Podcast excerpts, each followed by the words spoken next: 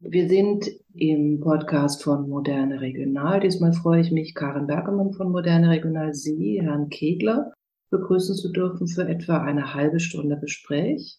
Heute interessiert uns im Gespräch aus dem vielen, was Sie mitbringen als Stadtplaner, ehemaliger stellvertretender Direktor am Bauhaus Dessau, interessiert mich ein Punkt besonders, über den wir vor kurzem ins Gespräch gekommen sind, als wir sprachen über den kürzlichen Tod von Rob Krier einem Architekten und Städteplaner, der sich damit beschäftigt hat. Ein Thema, das, denke ich, Sie auch umtreibt, wie man gute Stadtplanung macht und wie man um die Wende rum gute Stadtplanung gemacht hat. Und das wäre meine erste Frage.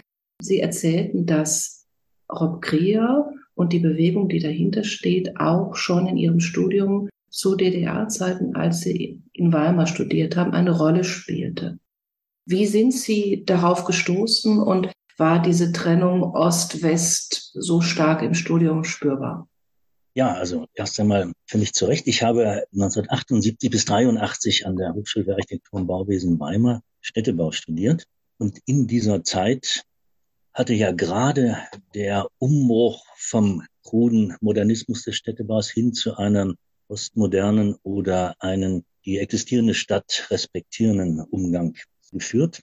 Wir waren also quasi am Beginn dieses paradigmatischen Wechsels. Und in diese Zeit hinein hat Rob Krier sein Buch Stadtraum 1975 geschrieben, wo er viele Plätze analysiert hat und sie gewissermaßen wie ein Lehrbuch aufgeführt hat. Es war also das richtige Buch zum richtigen Zeitpunkt. Es wurde in Ost und West stark rezipiert, auch kontrovers diskutiert.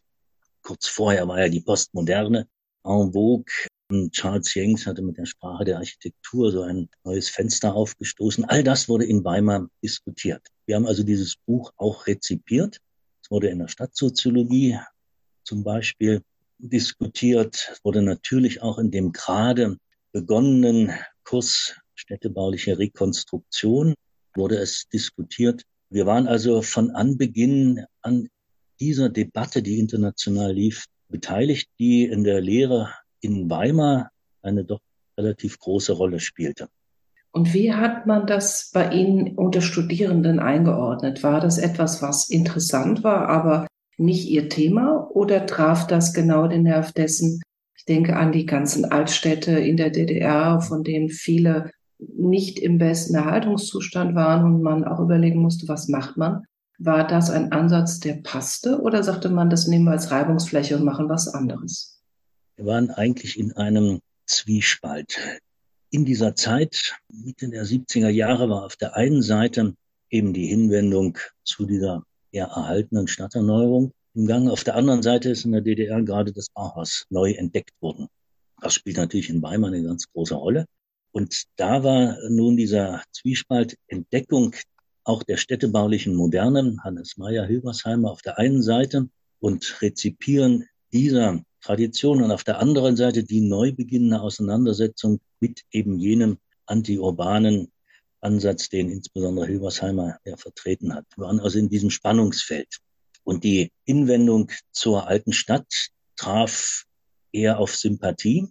Es war ein auch aus sozialer Sicht interessantes Feld, nachdem quasi das Wohnungsbauprogramm die Platte am Stadtrand favorisiert hatte, kam zunehmend die Erkenntnis, dass die vorhandene Stadt Gegenstand von Erneuerung sein muss. In welcher Weise? Das war dann der Gegenstand natürlich der Auseinandersetzung. Aber es war im Grunde etwas wie ein offenes Feld, eine Wissbegierde sowohl bei Lehrenden als auch bei Studierenden. Nicht? Die Lehrenden, das muss man sich auch vor Augen führen, waren ja selbst gerade in diesem Umbruch begriffen. Die kamen alle aus den 60er Jahren, hatten da äh, ihre ersten praktischen Erfahrungen oder wissenschaftlichen Erfahrungen hinter sich und sind dann in diese Umbruchzeit hineingekommen. Das heißt, die waren auch selbst Entdecker dieses Paradigmenwechsels und haben darum auch sehr glaubhaft die Auseinandersetzung geführt. Das war nicht schematisch, gestern so, heute so, sondern wie kann die alte Stadt respektiert werden und trotzdem neue Wohnqualitäten erreicht werden und mit welchem Bausystem etc. Das waren die Diskussionen. Also es war ein Aufbruch, ein, könnte man sagen, gemeinsamer Aufbruch zu einer neuen Art der Stadterneuerung. Wie viel Schere hatten Sie schon im Kopf angesichts der Erfahrung, dass ja sicher nicht alles, was man sich wünschte, dann auch in der planenden und bauenden Realität möglich war? Oder hat man erst mal geträumt und dann geguckt, wir probieren mal, wie weit wir kommen? Also das eine ist natürlich in der Lehre, sagen wir mal in den Grundlagenfächern. Da wurde, wie Rob Kreher oder auch in den äh, Vorlesungen nach dem Bach und äh, anderen, wurde, sagen wir mal, der grundsätzliche Bedarf der Hinwendung zu einem, zu einer anderen Art der Erneuerung vorgestellt. Ein wichtiger Zäsur bildete dann das Berufspraktikum. Wir hatten also ein Semester ein Praktikum, wo wir in einem Planungsbüro oder einer Kommunalverwaltung, also ein Planungsbüro bei den Wohnungsbaukombinaten oder eben in einer Stadtverwaltung tätig waren und da Einblick in die Realität bekamen, wo sich dann eben jene Lücke schon auftat. Ich selbst war in Quedlinburg in der Stadtverwaltung, was natürlich für mich eine besondere Erfahrungsmöglichkeit war, weil in Quedlinburg Altstadt äh, war ja schon denkmalgeschützt, ein anderer Weg im Bausystem äh, versucht wurde, als er üblicherweise mit dem Plattenbausystem, wie wir es auch in Greifswald und anderen Orten ja kennen. Dort wurde ein Monolithbauverfahren eingesetzt, also eine Schalenbauweise, die viel weniger starr war als die Plattenbausysteme. Dort konnte auf elegantere Weise der Stadtgrundriss nachvollzogen werden und es waren auch nicht so gravierende Eingriffe technologischer Art in den Stadtgrundriss notwendig, um diese großen Kräne und Fahrzeuge in die Stadt zu bringen.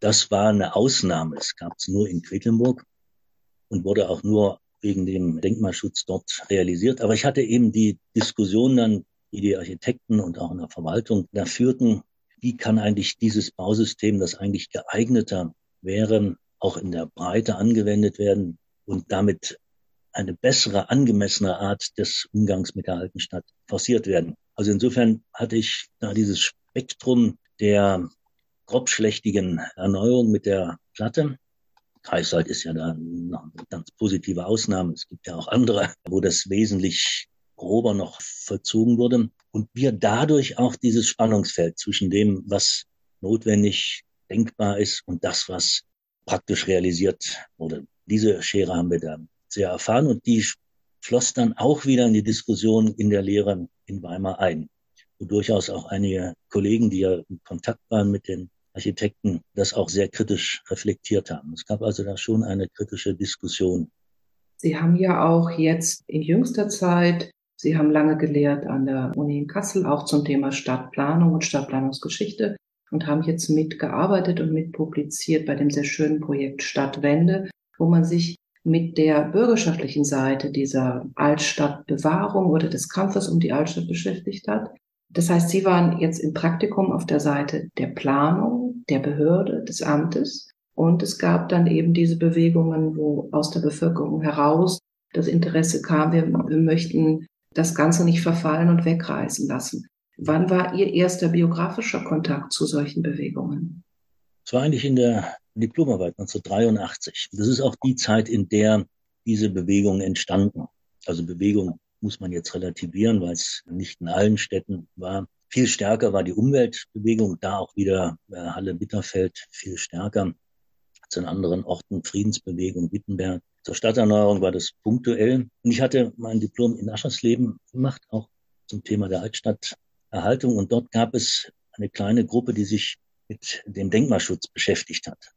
Und die haben im Rahmen des Kulturbundes sich um den Erhalt von Denkmalen der alten Stadtmauer, aber auch einzelnen Objekten sehr eingebracht, sehr verdient gemacht. Und sie waren für mich dann auch Partner, die ich befragt habe und die ich mit deren Meinung ich mit in der Diplomarbeit verarbeitet habe. Also es war quasi so der erste Kontakt.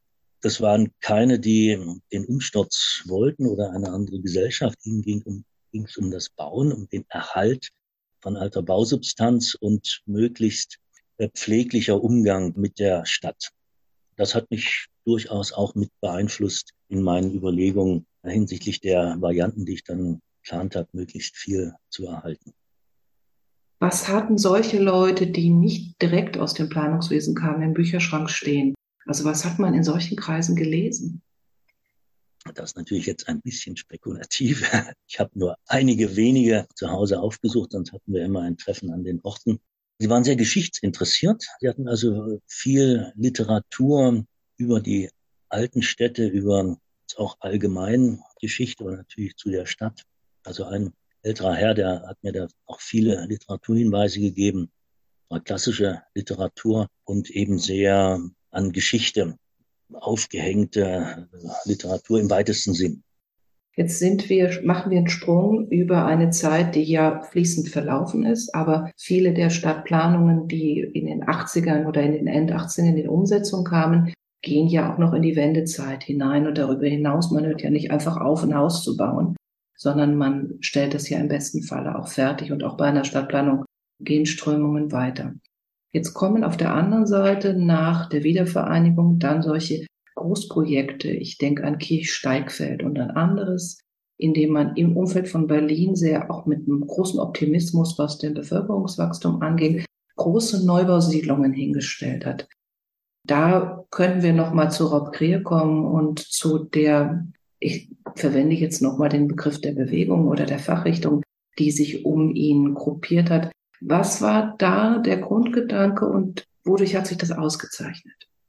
Also man muss ein bisschen differenzieren. Die europäische neotraditionelle Architektur und Stadtbaukunst, zu der ja Leon Krier als der großen Leitfigur und sein Bruder Rob Krier gehören, aber eben auch die britischen Architekten, die sich im Umfeld von Prince Charles, also damals Prince Charles, bewegt haben, sehr stark von der neotraditionellen Architektur und dem Wahren und Wiederherstellen, vor allem des Wiederherstellens oder Neugestaltens der alten europäischen Stadt gekennzeichnet ist. Das ist ein Unterschied zu dem New Urbanism in den USA. Die haben auch nicht zu der Zeit jedenfalls einen direkten oder viel direkten Austausch. Es gibt in den USA auch Classical Architecture, da gab es eher Bezüge, aber die Bewegung des New Urbanism war dann noch ein bisschen separat. Die Euphorie, die nach der Wende herrschte, war tatsächlich von einem grenzenlosen Wachstum ausgegangen. Also Berlin sollte sich eine Einwohnerzahl verdoppeln. Und dafür war dann das Konzept auf der Raumordnungsebene der dezentralen Konzentration, also ein, ein Satellitenkranz von neuen Großsiedlungen, quasi Kleinstädten um Berlin herum neu zu bauen und dadurch den Druck, der auf Berlin herrscht, zu entlasten und das mit neuen Architekturen die sich an der alten europäischen Stadt orientierten. Das war ein besonderer Fall, den gab es in anderen Regionen nicht in dem Maße, also bezogen auf Ostdeutschland jetzt. Hier spielte natürlich auch Hans Stimmann in Berlin eine wichtige Rolle, der ja mit dem Planwerk Innenstadt auch die alte Stadt pfleglich wiederherstellen wollte, die Gründerzeit Stadt. Und in dem Umfeld ist dann das Projekt Kirchsteigfeld entstanden, das als schon gemischt genutztes, aber eben an den Prinzipien der alten Stadt, der Stadtbaukunst orientiert war, neu entstanden ist. In Karo Nord ein zweites Projekt, das nicht ganz so ambitioniert war wie das von Rob Krier. Rob Krier hat damit auch natürlich die Diskussion verschärft, die sich schon in den 80er Jahren um den postmodernen Städtebau abgezeichnet haben. Wir hatten ja in Ostberlin die Diskussion um das Nikolaiviertel 87 als Pendant zur IBA in Westberlin. Da haben sich die Diskussionen schon zugespitzt. Ist jetzt diese Rekonstruktion oder Neuerfindung der alten Stadt tatsächlich ein Weg in die Zukunft oder wird hier nicht eher Kulissenschieberei betrieben? Gerade das Nikolaiviertel hat eine große Diskussion ausgelöst, weil es ja nicht eine Wiederherstellung des alten Grundrisses war, sondern in großen Teilen noch eine Neukonstruktion, die es an dem dort gar nicht gegeben hat. Und diese Diskussion über die praktische Möglichkeit, die diese postmodernen, später dann Urbanism, äh, Städtebau für die Lösung von städtebaulichen Problemen die bei uns spielen sollte, die begann dort eigentlich und hat sich dann mit Kirchsteigfeld nochmal verstärkt. Die hat aber dann dort ein Eigenleben geführt und hat zunächst sich noch gar nicht so sehr weiter verbreitet, weil im Gebiet der DDR ja die Rekonstruktion, also tatsächliche Erneuerung der bestehenden Altstadt dann Vorrang hatte, was auch richtig war. Und zur gleichen Zeit, und das äh, da begann dann auch wieder eine Diskussion, sind natürlich die Einfamilienhausgebiete in ganz kruder Art aus der modernen Zeit, wenn man so will, flächenhaft entwickelt worden. was dann ein wichtiges Argument von Rob Kriert in den Diskussionen zum Beispiel war. Er baut hier eine alte Stadt, die mit Plätzen und Straßen ausgestattet ist, als wirkliches Gegenmodell zum flächenhaften Einfamilienhausbau. Diese Diskussionen haben sich so Mitte der 90er, Ende der 90er Jahre zugespitzt. Ähm, Erhalt der alten Stadt und andere Konstruktionsmöglichkeiten einer lebenswerten, fußgängerorientierten Stadt und nicht den kruden Einfamilienhausbau am Stadtrand mit Autoorientierung.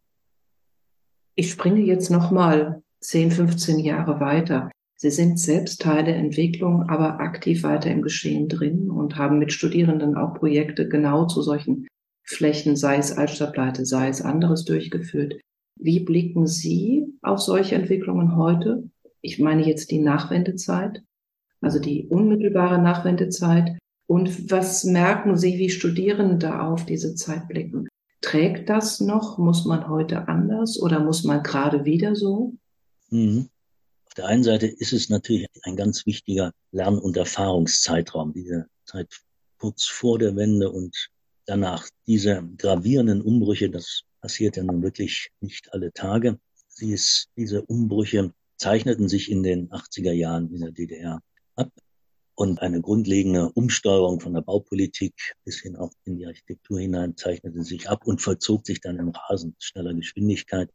Diesen Prozess zu rekonstruieren war ja auch ein Teil dieses Forschungsprojektes, um zu schauen, welche produktiven Momente gab es darin, was ist verschüttet worden, welche Fehler wurden gemacht, daraus zu lernen. Das ist ein ganz wichtiges Feld und hier ist die Forschung auch noch längst nicht am Ende sie dann tatsächlich ins Detail geht, so wie wir es in Halle und in Greifswald ja versucht haben, das aufzuarbeiten und darin auch die durchaus produktiven Momente herauszuarbeiten, ist ein ganz wichtiger Gegenstand. Das habe ich auch dann in die Lehre eingespeist. Die Studierenden sind ja Nachgeborene der Wende, die haben überhaupt keine Vorstellung davon. Viele waren auch noch nie in der DDR, seit sie größer sind, kennen faktisch nichts sind aber sehr interessiert dran, weil das so ein Terra Incognita ist für sie, dieses kennenzulernen, was verbirgt sich eigentlich dahinter. Natürlich aus fachlicher Sicht noch geschärft. Wir haben das immer wieder gemerkt. Wir hatten, ich habe dann mit den Studierenden Exkursionen gemacht, aber eben auch Projekte, wie wir es in, in Wolgast äh, oder Halle Leipzig gemacht haben, wo sie sich selber mit auch dem Erbe der DDR vor und nach Wendezeit auseinandersetzen und äh, dann eigene Vorstellungen entwickelt haben.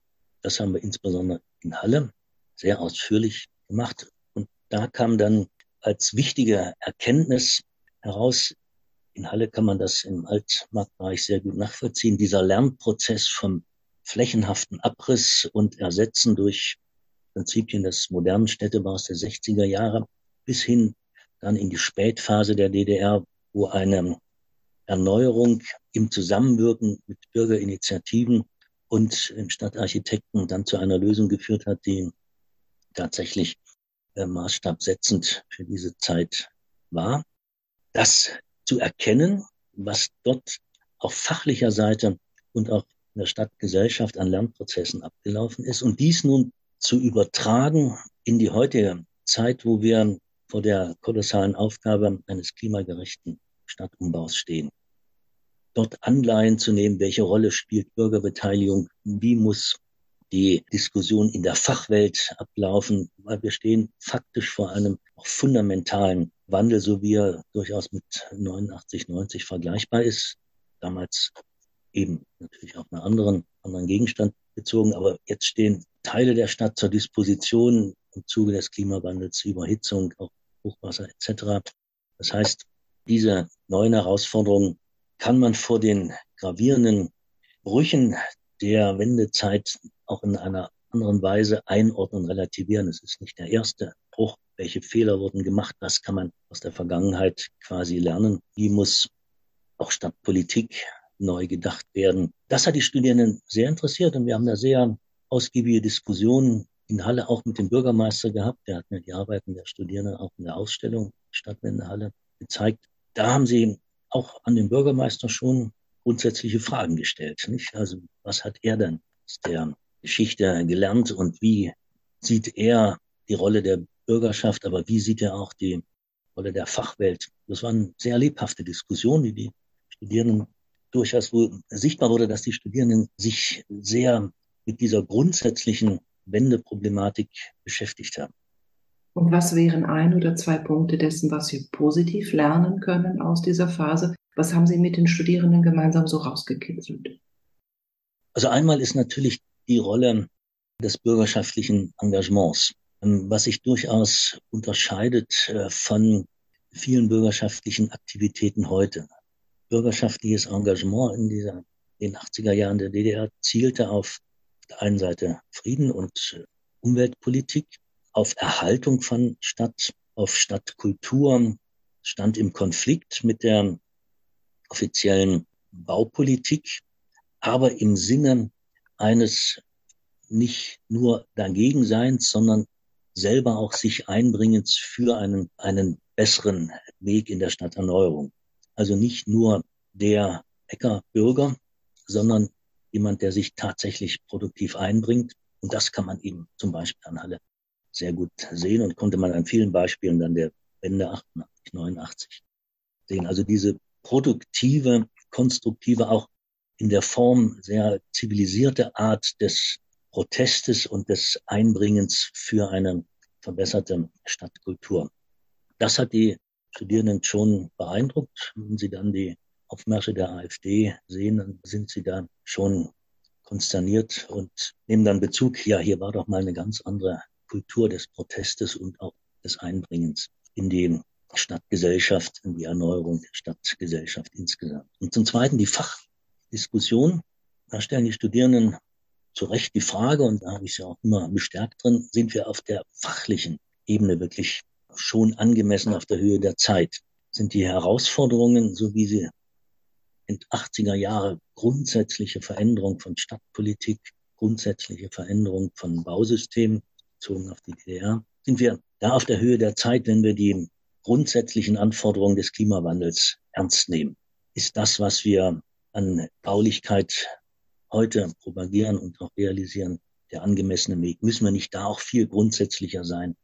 Ist der Neubau überhaupt noch ein Thema, nicht nur in Holzbauen, sondern überhaupt müssen wir nicht auch die Konsequenzen des Klimawandels hinsichtlich neuer Lebensräume völlig neu diskutieren, die Ressourcenfrage nochmal in einer viel gravierenden Frage stellen. Also diese Grundsätzlichkeit auch in der Fachdebatte, die ist ein Ergebnis der Reflexion der Wendezeit.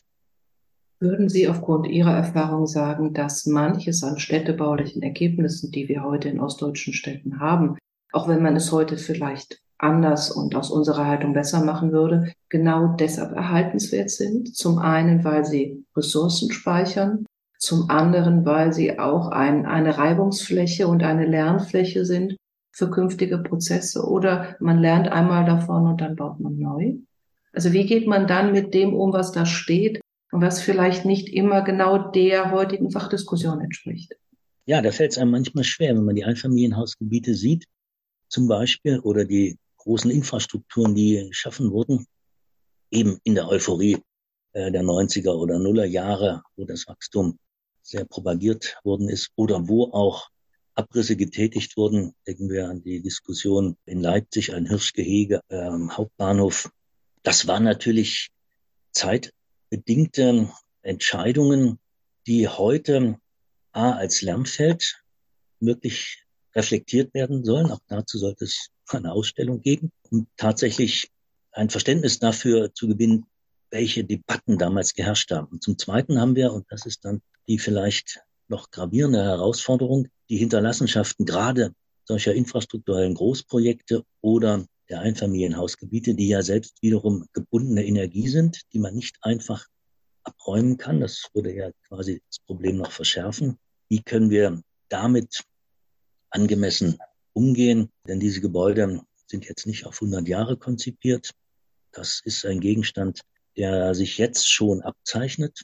Wir haben das Kollegen auch diskutiert, welche Erneuerungsstrategien haben wir eigentlich für die Einfamilienhausgebiete. Da ist sich sicherlich nicht alles erhalten, aber nur einfach sagen, dann räumen wir die auch wieder ab, ist nicht die Lösung.